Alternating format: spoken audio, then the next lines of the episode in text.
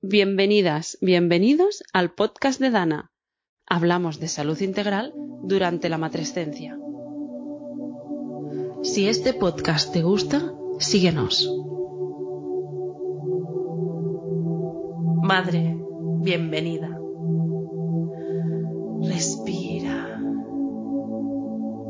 Sitúa tus manos en tu barriga, bajo el ombligo Dibuja un triángulo con ellas. Visualiza ahí tu útero. Siente tus trompas alargándose hacia tus dedos. Conecta con el poder de esta parte de ti. Entre ella y tu cerebro existe un hilo invisible que la expande y la contrae, que te excita y te calma. Búscalo, siéntelo y manténlo vivo. Quédate para escuchar a Aisha, una voz única sobre la conexión entre tu mente y tu útero. Hoy vamos a hablar sobre la preparación al parto como herramienta de crecimiento personal. Aisha, bienvenida al podcast de Dana. Bueno, muchísimas gracias, Laura, por invitarme. Encantada de estar aquí.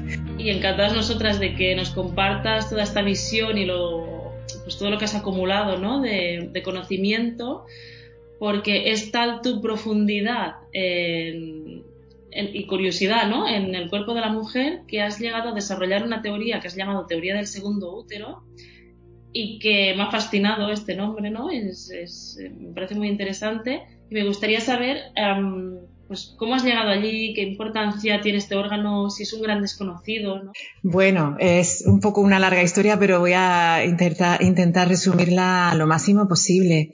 Em, la verdad es que eh, todo viene de mi propia experiencia de parto, aunque la historia comienza mucho, mucho antes, pero es como ese el punto de inflexión, ¿no?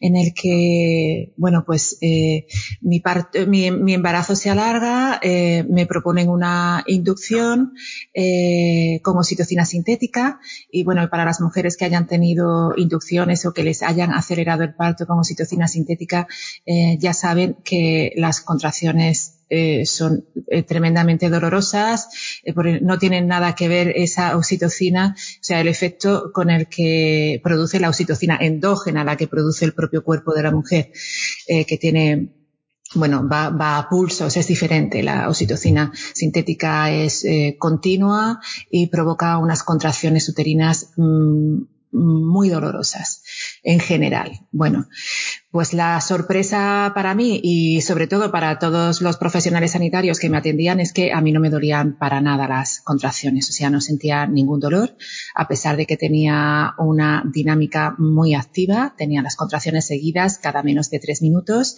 y eran tan tan intensas que la gráfica del monitor que las registraba, pues eh, no era, o sea, el papel que recogía esa gráfica no era lo suficientemente ancho como para eh, recoger la intensidad de la la contracción, ¿no?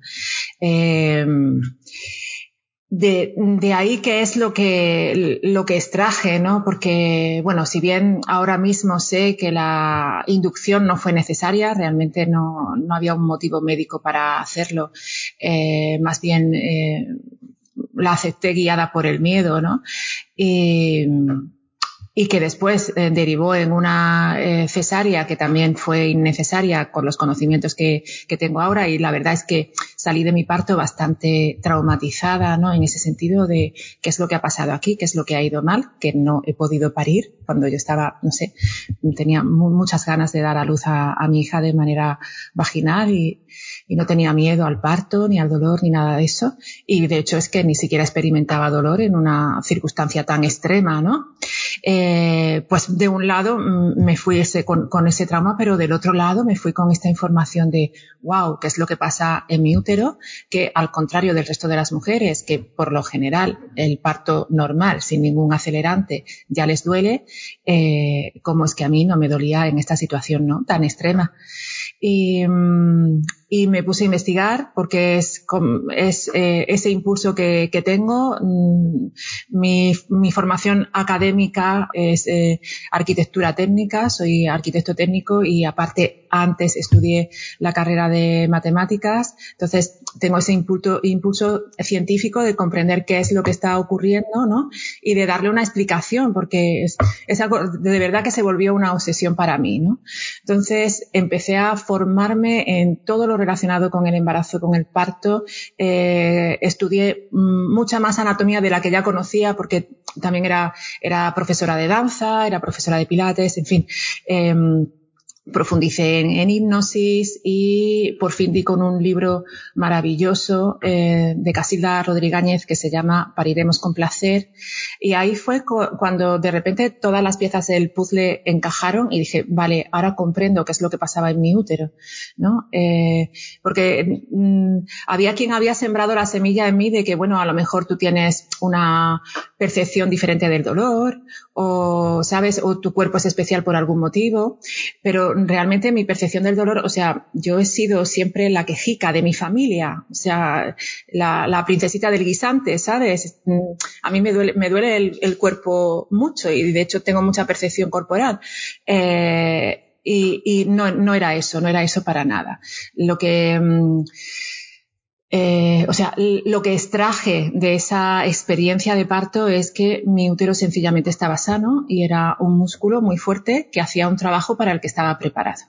Y esa es exactamente la sensación física que yo tenía durante esas 14 horas que duró la inducción con oxitocina sintética sin ningún dolor, que mi útero se contraía con mucha fuerza igual que eh, cuando agarramos un caldero lleno de agua, pues tu bíceps se contrae, pero no experimentas dolor e incluso podría ser capaz mm, de, levantar un peso mucho, mucho mayor, ¿no? O sea, yo sentía exactamente eso, que estaba perfectamente preparado para el trabajo que se le estaba pidiendo. Claro, y al leer el libro y al comprender también cómo está conectado el, eh, las fibras musculares uterinas con nuestro sistema nervioso autónomo, con el sistema nervioso simpático, con el sistema nervioso parasimpático, comprendí perfectamente qué es lo que está pasando en los úteros. Casilda los denomina úteros espásticos, ¿no? Es eh, porque sobre todo lo que tenemos que tener presente es que el útero es un músculo, su naturaleza es muscular. Entonces, eh, cuando un músculo duele realizando el trabajo para el que está diseñado, es porque no está sano, porque está desconectado neurológicamente, eh, porque tiene algún tipo de contractura o de tensión encerrada en él, ¿no? O em, porque está debilitado creo que todos lo hemos experimentado, ¿no?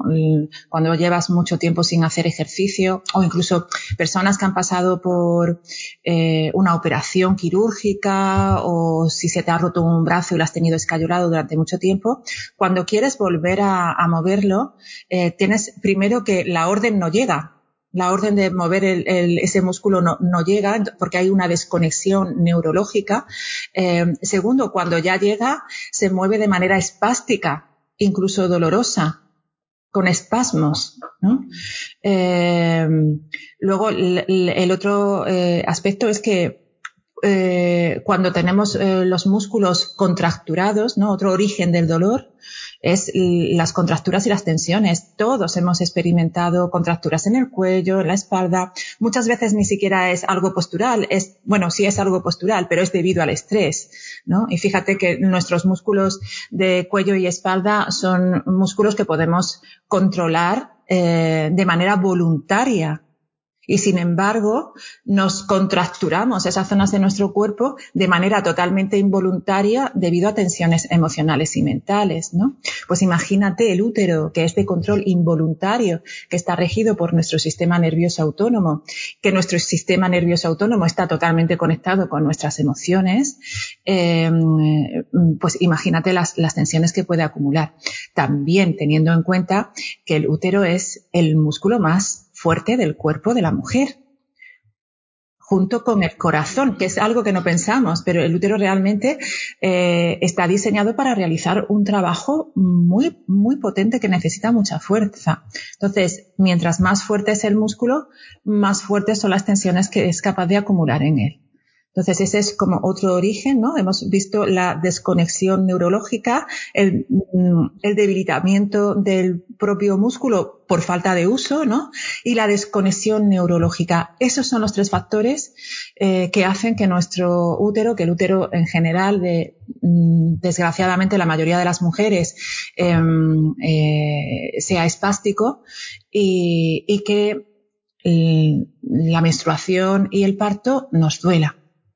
Que fíjate que, duela menstruar es algo así como si te, doliera respirar o te doliera hacer la digestión. Eh, si nos duele respirar o hacer la digestión, enseguida iríamos al médico para ver qué es lo que está ocurriendo, porque no es normal que una función fisiológica que se realiza en un estado de salud duela. Sin embargo, eh, al útero no se le ha tenido esa consideración. Mm, hay un sesgo ahí de, género clarísimo.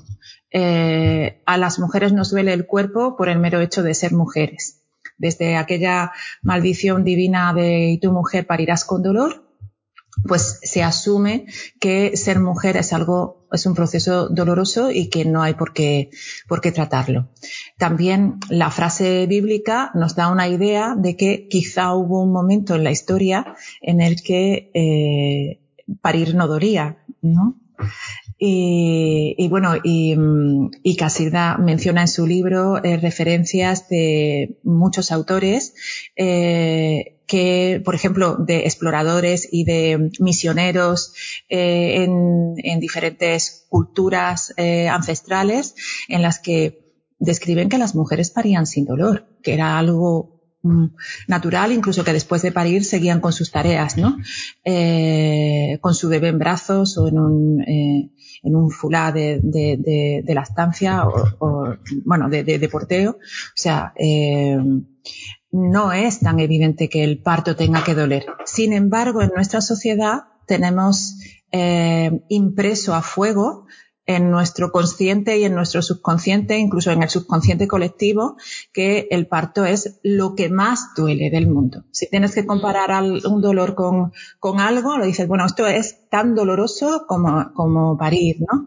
Y, y, y, claro, y no tiene, no tiene por qué serlo. El dolor en el cuerpo siempre es un signo de alarma de que algo no funciona bien. Ah, un poco este repaso histórico lo vimos en otro capítulo con, con Victoria López, eh, que explicaba también eh, lo que has mencionado de parirás con dolor, ¿no? De, de dónde nos viene toda esta tradición de, de no cuidarnos, ¿no? De, esta desconexión en realidad. Y es curioso también que menciones a Casilda, porque um, hablamos también con María Llopis eh, sobre el placer, sobre el orgasmo que podemos tener pues dando el pecho, ¿no? Sobre esta sexualidad que, que no vivimos como tal, que es la, eh, ¿no? esta etapa sexual que es la maternidad. Y también mencionaba a Casilda como, como una de sus referentes a partir de la cual pues investigó y de hecho lo es, es, eh, o sea, las teorías que, que comparte Casilda inspiran ¿no? a, a muchísimas profesionales de, dentro de la maternidad. Y esto eh, lo que hace es que podamos parir de otra manera, ¿no? O sea, al final lo que, lo que, lo que has ido descubriendo, ¿no? Con tus investigaciones, es que um, podemos parir de otra forma. ¿Cómo cambia el parto? La experiencia. Totalmente. Bueno, la experiencia de parto cambia radicalmente. Eh, entre mis alumnas hay muchas que han tenido partos completamente indoloros y hay algunas también bastantes que han tenido partos orgásmicos o partos placenteros, ¿no? Eh, y otras muchas, bueno, pues que han tenido un dolor soportable. Eh, desde luego, mm, no todas las mujeres que se entrenan en el método Erasmi consiguen tener un parto completamente indoloro, pero sí es llamativo que hay un porcentaje bastante alto. Eh, pero más allá del dolor está la propia experiencia, la propia experiencia de la madre que implica también la experiencia del bebé. Y esto es lo que es realmente importante. Porque el, si el útero es el gran olvidado de nuestra anatomía como mujeres, el gran olvidado del parto también es el bebé. Y el, la experiencia de nacimiento es importante porque le va a marcar de por vida. Entonces, ¿cómo están llegando ahora mismo mm, la mayoría de los bebés al mundo? Pues de mujeres que tienen muchísimo miedo a ese momento del parto, que eh, se anestesian enseguida, con lo cual, y no es por demonizar la anestesia epidural, que me parece un gran avance científico y que puede ser una, bueno, un recurso maravilloso en algunas ocasiones, pero eh, eh, si te pones la epidural demasiado pronto o sin ni siquiera darte la oportunidad de ver cómo se desarrolla tu, tu parto, te quita directamente los recursos naturales que tienes para poder dar a luz de una manera natural, para poder ayudar a tu bebé a nacer, porque y, hago énfasis en ayudar a nacer, porque la madre tiene un trabajo que hacer, pero el bebé también hace un trabajo desde dentro. Siempre se ha eh, creído que el feto no, no hace nada. Incluso es, me molesta un poco el término feto. Yo siempre hablo del bebé que nace ¿no? O el bebé que está dentro del útero de la, de la madre porque está vivo, siente y tiene un trabajo que hacer. Tiene que atravesar, atravesar la, excavación pélvica, que es como una cuevecita, em, su cráneo va a ir siendo moldeado, tiene que hacer un giro, tiene que hacer una espiral mientras nace. Todo esto está diseñado por la naturaleza por muchos motivos, o sea, todo, absolutamente todo lo que ocurre en un parto fisiológico tiene un porqué y sobre todo tiene un para qué eh, muy importante. Y no es lo mismo eh, para un bebé nacer de una mamá que tiene miedo, que está anestesiada, que no puede moverse, que no puede ayudar al bebé ni emocional ni físicamente a, a nacer, que, que puede incluso nacer a través de una intervención, porque también el uso de la epidural precipita eh, el que haya más cesáreas, más forceps, más eh, partos instrumentalizados, que haya que poner más oxitocina sintética, en fin, precipita una serie de condiciones que le dificultan el nacimiento al bebé, ¿no?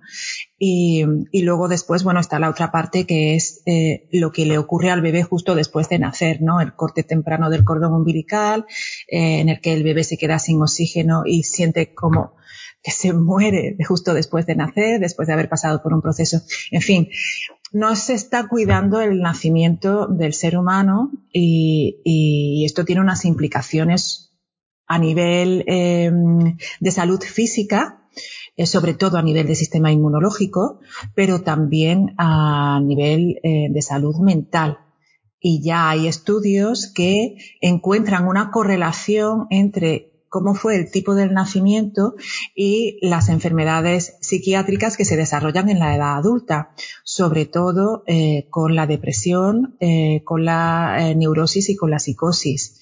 Y Ah, esto no es para meter miedo, es para mm, realmente crear conciencia. Eh, claro, em, ¿quién iba a hacer la conexión entre algo que te pasa cuando tienes 20, 30 años con lo que ocurrió durante tu nacimiento? Es difícil hacer la conexión porque ha pasado demasiado tiempo y han pasado también demasiadas cosas entre medias. O sea, no es el único factor que puede eh, influir en que desarrollemos una enfermedad mental en nuestra edad adulta pero sin duda es un empujón que se le da eh, que, condiciona todo esto. Y luego también hay muchos autores que apuntan a, ese enorme aumento de TEAS, ¿no? de trastornos de, del espectro autista que, mm, que tienen que ver con áreas del cerebro que se activan, que se desarrollan durante el momento del propio parto eh, y que eh, se pueden ver afectadas eh, si el parto es traumático, mm, instrumentalizado, mm, intervenido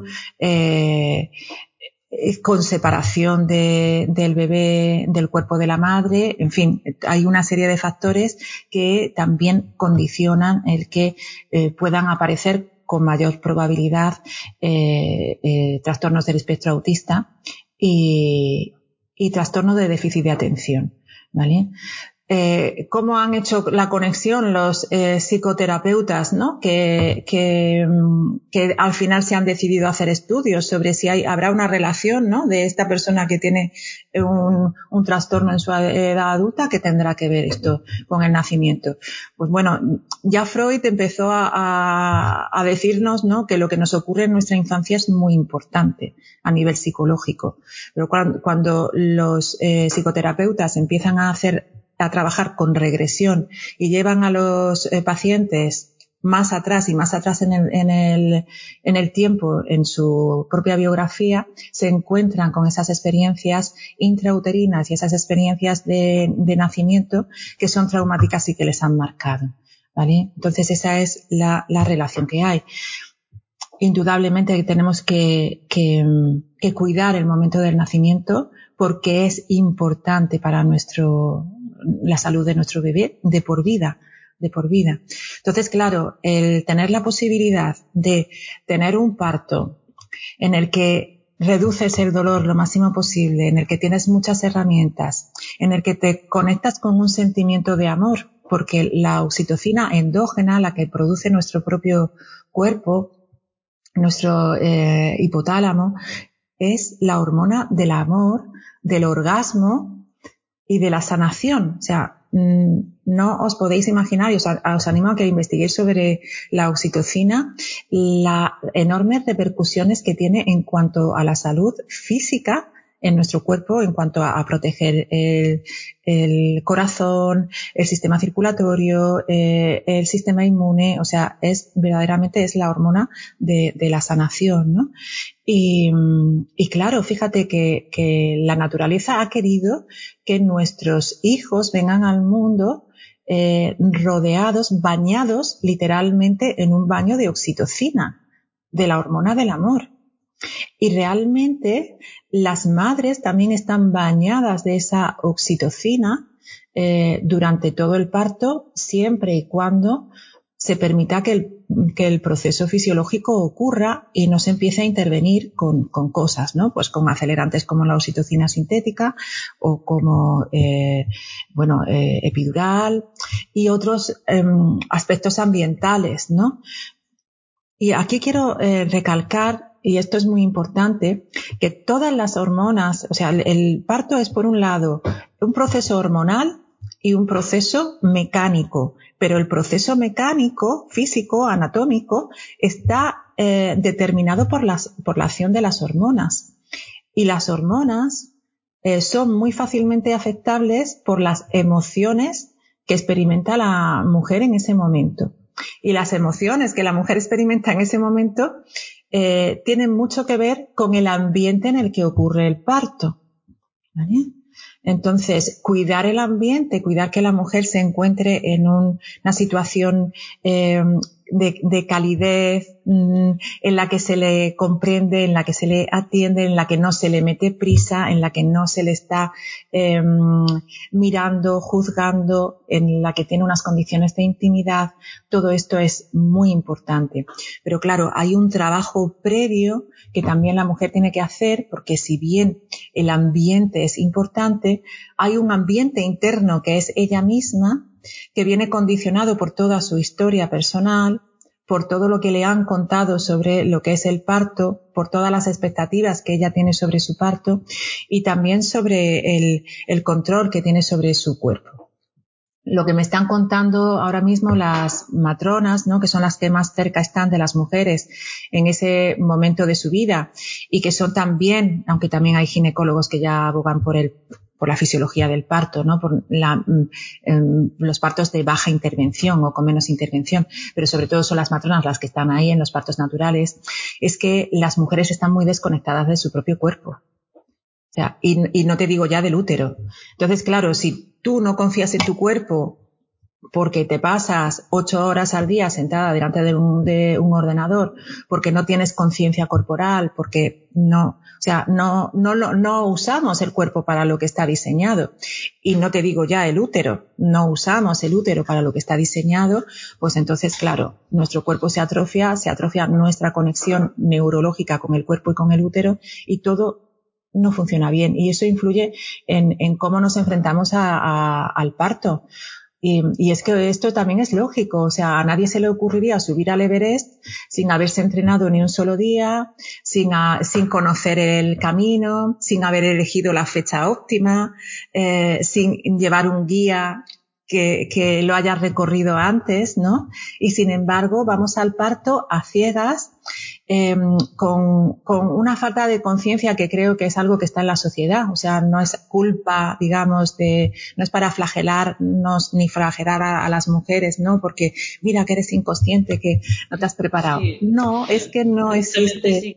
Y hacerte ese apunte, ¿no? De que Uh, que, que, esta conversación, lejos de querer culpar a la mujer, um, la, intención o es, crear conciencia de la necesidad de devolver al parto, a la maternidad, a la mujer, ¿no? Toda esta tradición que hemos perdido al, al, lugar que le pertoca, porque nos beneficia a todos, a las mujeres por supuesto por la experiencia, pero a todos también es cambiar las generaciones futuras, ¿no? Es, o sea, va mucho más allá, es un poco también dar lugar a la importancia que tiene. No solo para la mujer que muchísima la tiene, ¿no? Este respeto y ahora más que se, que hablamos de violencia obstétrica y que vamos siendo conscientes, ¿no? De, estos temas, pero que repercute mucho más allá. Hoy nos estamos yendo como, eh, estamos haciendo una visión muchísimo más amplia, que es, pues, muy necesaria también. Y, y sí, o sea, lo que dices es que estamos desconectadas, ¿no? De nuestro útero um, que, cómo es el útero, cómo podemos conectar, para qué sirve, ¿no? Que, que dices, no lo usamos, ni cómo lo uso, o qué hago. Claro, claro. Bueno, ahí viene la teoría del segundo útero. Eh, afortunadamente, el, el, útero es, eh, bueno, aparte de que es un músculo, eh, es un músculo que es, que está conectado con nuestro, con nuestras emociones. Entonces, eh, a, través, por ejemplo, de la meditación, puedes conseguir, eh, con la meditación y de poner una determinada intención en la meditación, incluso en el útero, y esto puede sonar como súper raro, pero no lo es para nada, eh, puedes ayudar a relajar esas tensiones de las que hablábamos, eh, emocionales para que el útero cuando después se vaya a contraer, bueno, que hay una parte del útero que se contrae, pero hay otra que se dilata, ¿vale? Y cuando se vaya a dilatar, pues lo hagas sin dolor, porque no hay tensiones acumuladas, no hay, digamos, o sea, por simplificarlo, contracturas, que es un término que todos podemos manejar, ¿no? Que todos hemos vivido. Eh, eso, eso por un lado. Luego, el trabajo físico, porque el útero es un órgano maravilloso que está en el centro de nuestra eh, cavidad abdominopélvica eh, y está conectado a los huesos de la pelvis y al suelo pélvico a través de nada menos que 16 ligamentos y fascias. Entonces, eh, una de las características que tiene el útero es que es muy estimulable a través del contacto físico y del movimiento. Entonces, trabajar los movimientos de la pelvis y de toda la esfera pélvica va a estimular el útero y al estimularse, igual es, es algo que también le ocurre a nuestro sistema digestivo. Nuestro sistema digestivo, la vejiga de la orina y el útero son musculatura lisa de control involuntario, pero que son estimulables a través del, del movimiento y realmente del masajeo y del eh, que le hacemos a, a, esos órganos cuando movemos eh, esa parte de nuestro cuerpo, ¿no? Lo que yo denomino el segundo útero. Pues el suelo pélvico, la pelvis, el, eh, la musculatura abdominal, lumbar, eh, el diafragma respiratorio por encima, todo eso envuelve al útero. Curiosamente, cuando estamos embarazadas con el crecimiento de nuestro bebé y de nuestro útero, la pared del útero se pega a la musculatura abdominal, con lo cual podemos hacer un gran trabajo a través de, esos músculos abdominales, de estimularlo. Al estimularlo, ¿qué ocurre? Que le llega más riego sanguíneo, que se producen contracciones uterinas, no de parto, por supuesto, pero sí esas contracciones que provocan placer en el útero, esas contracciones que lo fortalecen, que lo vivifican, que, que hacen que, que entre sangre y salga sangre, es decir, que se nutra con el oxígeno y los nutrientes y que se limpie eh, de tóxicos, ¿no? Mira, hay eh, mm, hay matronas y ginecólogos y ginecólogas que me han dicho que algunas veces se encuentran en operaciones, en, en, cesáreas, ¿no? Como que el útero está muy pálido, que no tiene el color rojito, ¿no? Jugoso que debería de tener. Y eso es un signo de esa espasticidad del útero, desde que no le está llegando el suficiente riego sanguíneo, ¿no? Y también hay, matronas que me cuentan que hay mujeres que, el cuello del, útero les hace garra. Y esto tiene que ver con el miedo. Les hace garra, no se dejan dilatar, ¿no? Durante, la, la, durante el parto. Entonces, todo esto lo podemos trabajar previamente a través de la meditación, a través del ejercicio físico y a través de conectar el sistema nervioso parasimpático, que es el sistema nervioso del placer. Bueno, y aquí tengo que hablar del orgasmo. Es que estaba pensando en esto. O sea, estás hablando de que tener más orgasmos beneficia al útero. Claro, claro tener, tener más orgasmos beneficia al útero eh, porque durante el orgasmo se producen las mismas eh, hormonas que durante el parto, oxitocina, eh, que produce las contracciones y el placer, endorfinas que disminuyen el dolor, eh, serotonina que aumentan la confianza y las ganas de vivir y dopamina que es la hormona que hace que quieras repetir, que te engancha a la experiencia, ¿vale? Fíjate que cuatro hormonas participan en el parto. ¿Cómo es posible que se haya convertido en un evento doloroso y de sufrimiento para las mujeres? Aquí ha ocurrido algo a lo largo de la historia y a lo largo de nuestra vida personal que no, mm, no está bien, ¿no? Eh, eh, entonces, eh, el orgasmo es un entrenamiento maravilloso para el parto. Pero tengo que decirte que incluso aun teniendo orgasmos, porque creemos que las mujeres nos hemos liberado, incluso que los hombres se han liberado sexualmente, porque es cierto que ha habido una represión sexual debido a la, religión y todo esto, realmente no es tan cierto esto y sigue existiendo esa desconexión con el útero. Una de las experiencias que tienen las mujeres que practican el método LASMI durante su embarazo es que su experiencia orgásmica, o sea, se multiplica es como el orgasmo 2.0. o sea, nada que ver. Bueno, y esto ocurre en las mujeres embarazadas y en las mujeres no embarazadas también, porque también eh, trabajo con meditación y con eh, este tipo de ejercicio físico, ¿no? Em, con, con, mujeres que no están embarazadas y mejora mm, su fertilidad, mejora eh, la menstruación, las sensaciones físicas eh, durante la menstruación, incluso se le regula el ciclo menstrual, o sea, hay unos beneficios clarísimos sobre el útero, aumenta el deseo sexual y aumenta el placer o sea, hay un antes y un después de realizar todas estas, estas prácticas. También es cierto que si bien para muchas mujeres hay un cambio inmediato ya desde el primer, desde la primera meditación o desde la primera clase, ¿no?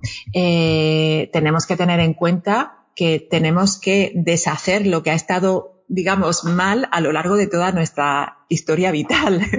Entonces, es importante hacer un entrenamiento, es decir, tener, cierta regularidad, practicar con, con asiduidad y, entregarse al placer en el movimiento. Eh, una de las, eh, de las herramientas que yo utilizo, que vienen un poquito de la hipnosis y también de estudios en, en, en neuro, a ver si me sale la palabra, neuroendocrino, fisiología, ¿vale? O sea, que es que estudian la conexión que hay entre las emociones y lo que realmente ocurre en tu, en tu cuerpo a nivel hormonal y a nivel de neurotransmisores eh, que influyen en lo que ocurre físicamente en tu cuerpo, ¿vale? Entonces, eh, yo utilizo lo que denomino disparadores fisiológicos del sistema nervioso parasimpático. Y esto es lo que trabajo con las mujeres embarazadas en las sesiones de ejercicio físico. Eh, y en las sesiones de ejercicio físico precisamente trabajamos esos movimientos que estimulan el útero, que hacen que mm, se relaje, que se fortalezca, que le llegue más río sanguíneo, que funcione en general eh, mejor, pero que además le van a ayudar eh, durante el, proceso del parto a, em, a, movilizar su pelvis, a ampliar los espacios internos de la pelvis para que el bebé mm, vaya adentrándose con mayor facilidad y a, ayudarle a hacer su trabajo, em, a las posiciones también de parto que favorecen el parto natural. Está todo entrelazado dentro del método. O sea, no hay nada que hagamos en el método LASMI eh, para embarazadas que no esté orientado a mejorar la experiencia de parto, a activar el sistema nervioso parasimpático para disminuir el dolor, para aumentar el placer y para que el útero funcione como tiene que, funcionar, ayudando al mismo tiempo al trabajo que realiza el bebé por dentro, a, ese, a esa espiral que realiza para avanzar y salir. Entonces es como, es un diseño mm, de, de un programa, vamos, para mejorar la experiencia de parto. Y así lo conseguimos. Realmente tenemos un alto porcentaje de mujeres que no usan la epidural, eh, de mujeres que tienen partos naturales, vaginales. Hay un bajo porcentaje de cesáreas, que ahora mismo, para que te hagas una idea, el porcentaje de cesáreas en España está en un 25% eh, de media eh, en los eh, hospitales privados es mucho mayor, llegando, hay hospitales privados que tienen hasta un 50% de, de cesáreas. En Latinoamérica hay países que tienen un 55% de cesáreas de media. O sea, es una barbaridad. Es como si, ¿qué pasa? Las mujeres se nos ha olvidado parir ya, eh, ¿no? Eh, entonces, hemos conseguido bajar muchísimo ese porcentaje de, de cesáreas. Yo particularmente, ahora mismo estamos eh, impartiendo el método LASMI online. Tenemos alumnas en todo el mundo, eh, más de mil alumnas, como comentabas. Pero antes de hacerlo online, durante 10 años yo lo impartía de manera presencial. Eh, tuve a unas 200 alumnas aproximadamente y de esas 200 alumnas hubo solamente cuatro nacimientos por cesárea, que es un 2% de cesáreas es muy impresionante, o sea. Yo me quedo con, esta conexión ¿no? que necesitamos, este autoconocimiento, ir más allá, no, no conformarnos, ¿no? Es un poco eh, tomar el control, como tú, tú, has dicho en algún momento, de lo que es nuestro parto y, hacer lo que está eh, en nuestras manos, siempre eh, siendo muy conscientes de que se necesita apoyo, de que muchos cambios son estructurales y de que pues, se puede mm, recurrir pues, a, técnicas como las vuestras del método Laxmi, que, que, ayudéis a las mujeres con toda esta parte más física, ¿no? de entender esta conexión con el cuerpo y desarrollar pues, físicamente. ¿no? Eh, pues, al final hay, hay cosas que podemos hacer que, que son muy tangibles, muy materiales. ¿no? Y, y también os invito a, a usar Dana para, para todo lo que es la parte pues, más emocional, más de mm, de salud integral y de autoconocimiento, de entender en qué punto estoy, qué necesito, a qué profesional acudo, ¿no? necesito moverme, necesito, tengo miedo al parto, eh, necesito mejorar esta experiencia. Yo, Aisha, te agradezco muchísimo que hayas compartido tanto lo que hacéis en, en vuestro proyecto, que es, que es alucinante, en realidad, es, es, es muy integral y, y este, este, bajo ratio de cesárea pues es muy buena noticia, ¿no? O sea que estamos encaminados los dos proyectos hacia donde necesitamos ir, lo que necesitamos las mujeres y, y los bebés. Así que te agradezco muchísimo, estás invitadísima a volver y espero que te queden ganas. Muchísimas gracias, Laura. Bueno, por supuesto que sí. Eh, enhorabuena por vuestro proyecto en, en, Dana, que sin duda es muy importante porque hay que tener conciencia de que necesitamos ayuda y hay muchos profesionales que podemos ayudar en diferentes procesos en la vida de una mujer y bueno, y también en ese sembrar conciencia, ¿no? De lo importante que son estos momentos de los ciclos vitales de, de la mujer, como es el embarazo y el parto. Muchísimas gracias. A ti, Aisha, un abrazo. Hoy he tenido el placer de estar con Aisha Lakshmi. Ella es autora de la teoría del segundo útero y del libro Nueve claves para un parto sin dolor. Es creadora del método Lakshmi para un parto sin miedo más fácil y seguro, que ya han realizado más de mil mujeres. Además, es madre y lleva más de 20 años trabajando con el cuerpo a distintos niveles. Solo para mencionar algunos, es coach, profesora de danza, pilates y yoga prenatal. Está formada en hipnosis, paternidad efectiva, voz en el parto, bioenergética y respiración ovárica. También es ponente y ha sido docente en dos diplomados de obstetricia holística en Perú y en las jornadas de formación en ejercicio físico para profesionales en la Universidad Politécnica de Madrid. Hoy hemos querido dar con Aisha un espacio para sanar el nacimiento y eliminar de él toda violencia. Si quieres que hablemos de un tema en concreto, te esperamos en nuestras redes. Y si te gustó este episodio, puedes compartirlo